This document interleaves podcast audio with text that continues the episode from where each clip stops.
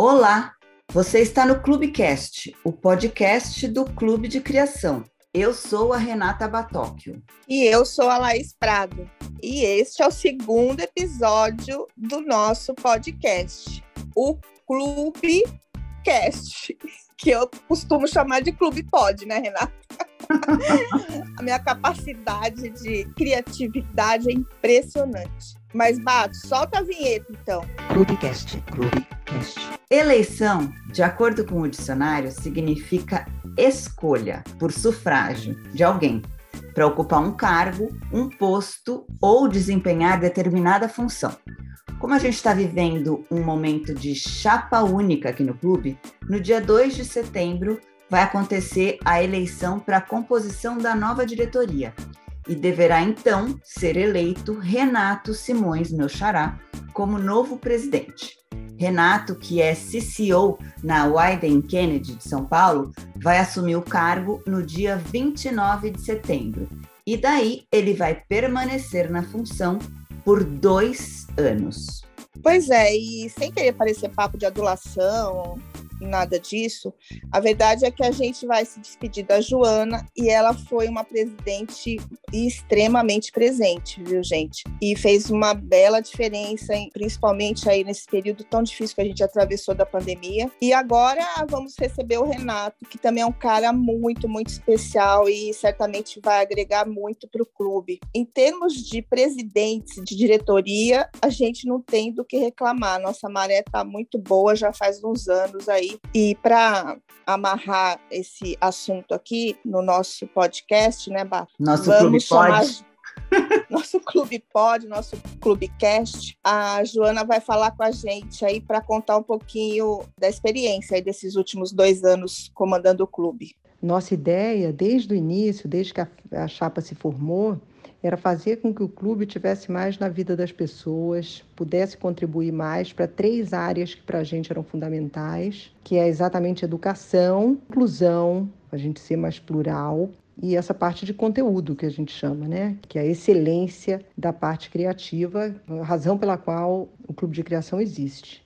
E a Joana Monteiro contou para a gente também o que ela levou de melhor nessa experiência de capitanear o clube? Eu acho que eu aprendi muito nesse, nesse momento de, de, de tentar levar um pouquinho para o mercado, né? Para quem para o clube, para a indústria, que eu sou apaixonada, levar um pouquinho do que eu recebi dessa indústria, né, que é tão, que sempre foi muito gentil comigo, e dessa importância do clube, que afetivamente foi importante na minha história e é absolutamente importante na história de tanta gente. Vem aí uma nova gestão, acho que vai trazer seus pontos de vista, seus diferentes jeitos de fazer, isso enriquece muito o clube, acho muito legal. Acho que algumas coisas não têm mais volta. É, acho que a gente vai ser cada vez mais inclusivo, plural e cada vez estar mais envolvido nessa questão da educação, que eu acho que é super importante. Eu não tenho dever cumprido, assim, mas eu tenho uma sensação boa de ter feito parte dessa história, de ter sido a segunda mulher presidente do clube, de ter feito alguma coisa que eu acho que foi bastante positiva.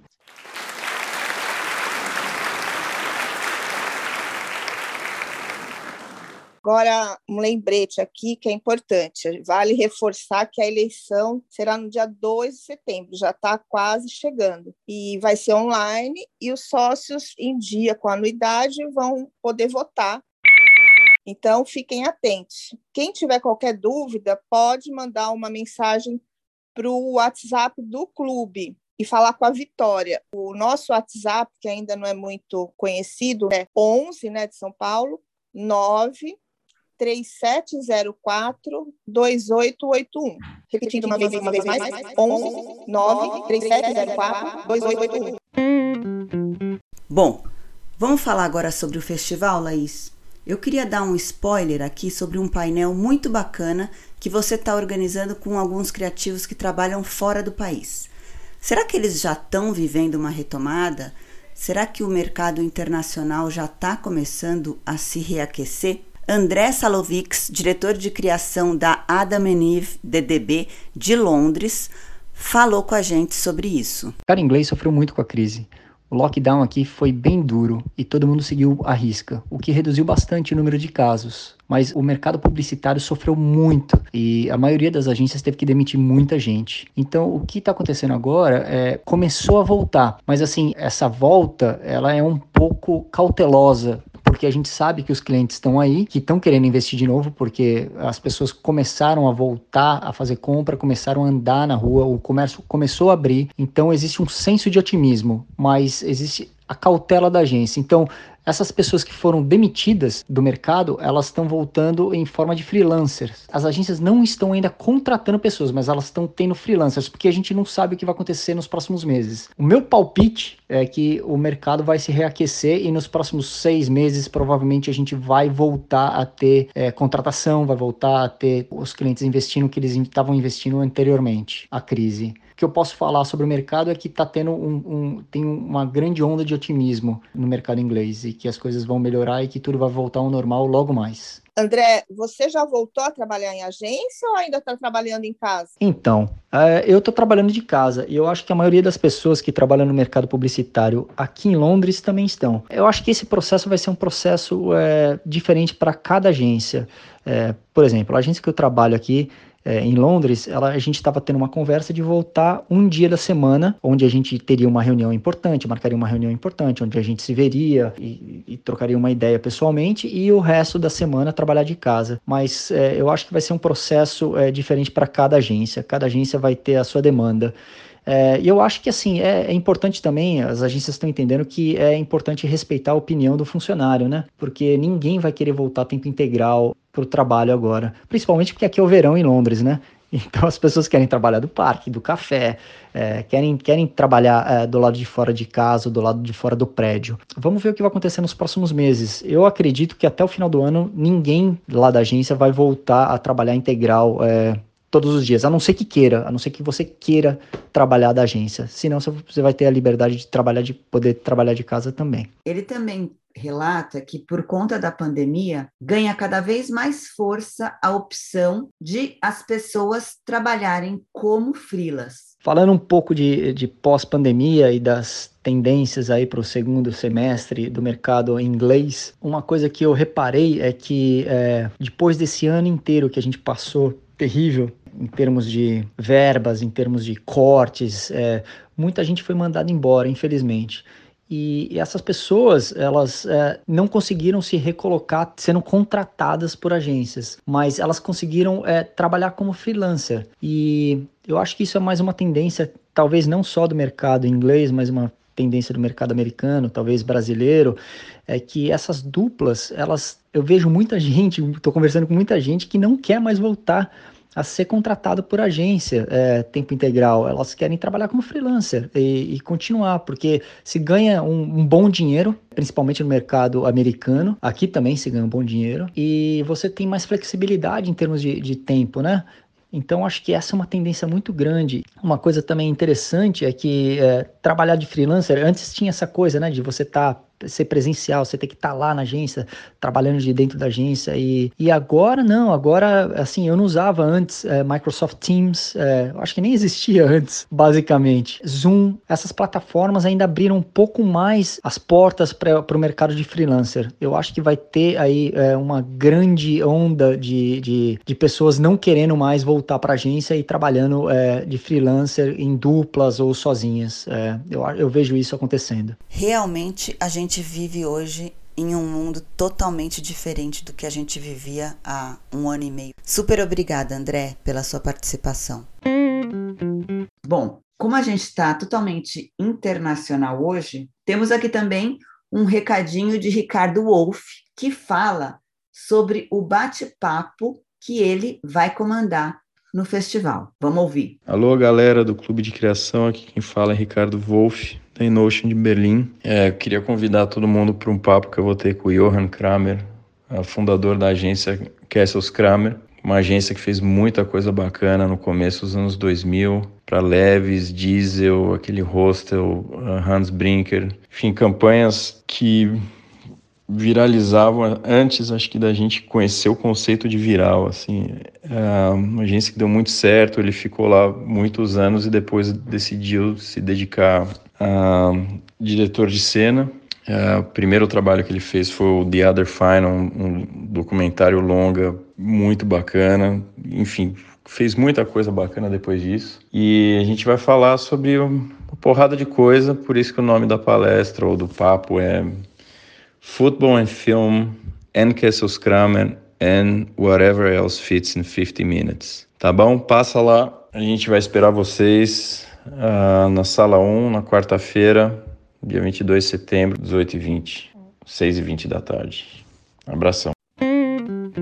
Aí. Bom, gente, é que eu estava pensando. Ah, Renata, e antes de encerrar, a gente precisa ouvir uma pessoa que está extremamente envolvida na produção do festival e que tem muita muito amor né, e muita dedicação aí pelo que ela faz. Vamos ouvir? Falar do Festival do Clube de Criação para mim é sempre um prazer. Fiz parte da produção de todas as edições desde que ele partiu para esse formato de festival, reunindo network entre o mercado, né, os personagens desse mercado, publicitários, produtoras, estudantes, empresários, enfim. Eu acho o festival super relevante né, no cenário aí dos eventos voltados para a indústria criativa, né? Sou suspeito demais para falar.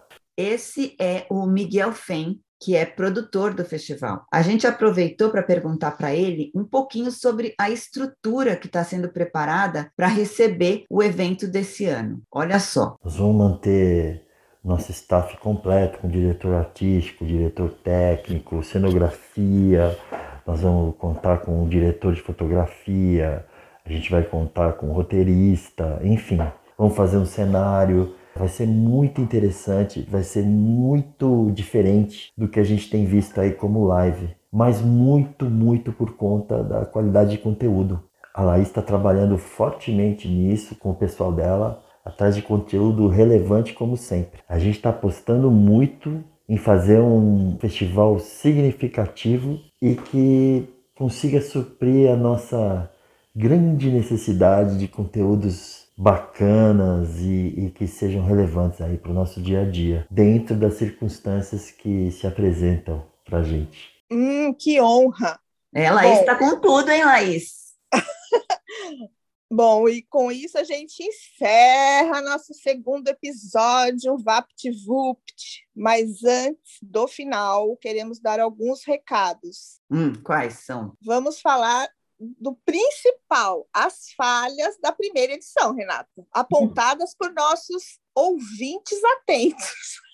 ouvintes exigentes. Primeiro que eu tive, eu, eu, como eu já comentei uh, um pouquinho antes aí, com a minha imaginação, minha super criatividade, eu consegui transformar o Clubecast em Clube Pod.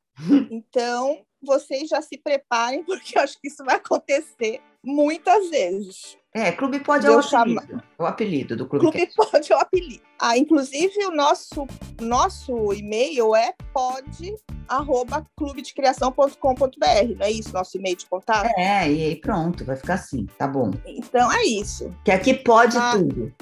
aqui pode tudo, e o clube pode tudo, ou quase tudo. A outra coisa é que a gente não especificou quando a gente falou que o mercado de podcast estava crescendo muitíssimo e que este ano, agora de 2021, já estava previsto investimento de um bilhão de dólares neste segmento. Mas, na verdade, a gente não especificou que era um bilhão de dólares apenas nos Estados Unidos. Agora uhum. já está bem claro. especificado. E por fim, a grande polêmica da última edição. hum. A polêmica até... que nos tirou o sono. É, porque até na gravação a gente ficou sem saber o que fazer. É, eu com uma pronúncia esplendorosa falei sobre a TBWA Hunt Lascaris. Mas há quem diga que se pronuncia como, Renato? Lascaris. Então fica por aí a dúvida. Vamos decidir Lascaris, Lascaris, enfim. Quem souber, gente... conta pra gente qual é a pronúncia real, por favor. Lascaris, Lascaris, Lascaris, Lascaris. E que se lasca. que se lascaris. que se lascaris. Bom, gente, é, agora falando sério, e com todo respeito à TBWA Hunt, porque, meu, ainda continua fazendo um trabalho muito bacana. Mas deixa eu falar aqui, para você se inscrever no canal do YouTube do clube, é só procurar lá no YouTube TV Clube de Criação, tudo junto, né, Renata? É. Lá tem muita aí... coisa bacana e, inclusive, conteúdo do festival vai estar tá lá depois. Isso. A gente vai adicionar bastante coisa, vídeos dos bastidores agora do festival, cenário, apresentar as MCs a gente vai apresentar por lá, vai ser bem bacana também o material que vai subir lá no nosso YouTube, TV Clube de Criação. Para saber mais detalhes sobre a programação do festival, você pode entrar aqui mesmo nas notas do podcast, que a gente vai colocar o link direto para o site, para nossa programação, para você ir acompanhando. É isso, né, Renata? É isso. E se você quiser mandar uma mensagem para a gente, sugerir alguma pauta, você tem alguma coisa bacana para falar, ou só dar palpite mesmo, o e-mail é aquele ali que a Laís já falou, pod@clubedecriação.com.br. Segunda-feira a gente volta e nesse meio tempo você pode continuar acompanhando as notícias do mercado no site do clube ou pelo nosso Instagram. Até mais. Obrigada, Lala. Nos vemos na semana que vem. Beijo, gente. Vai falar um tchau? Tchau, pessoal. Até segunda.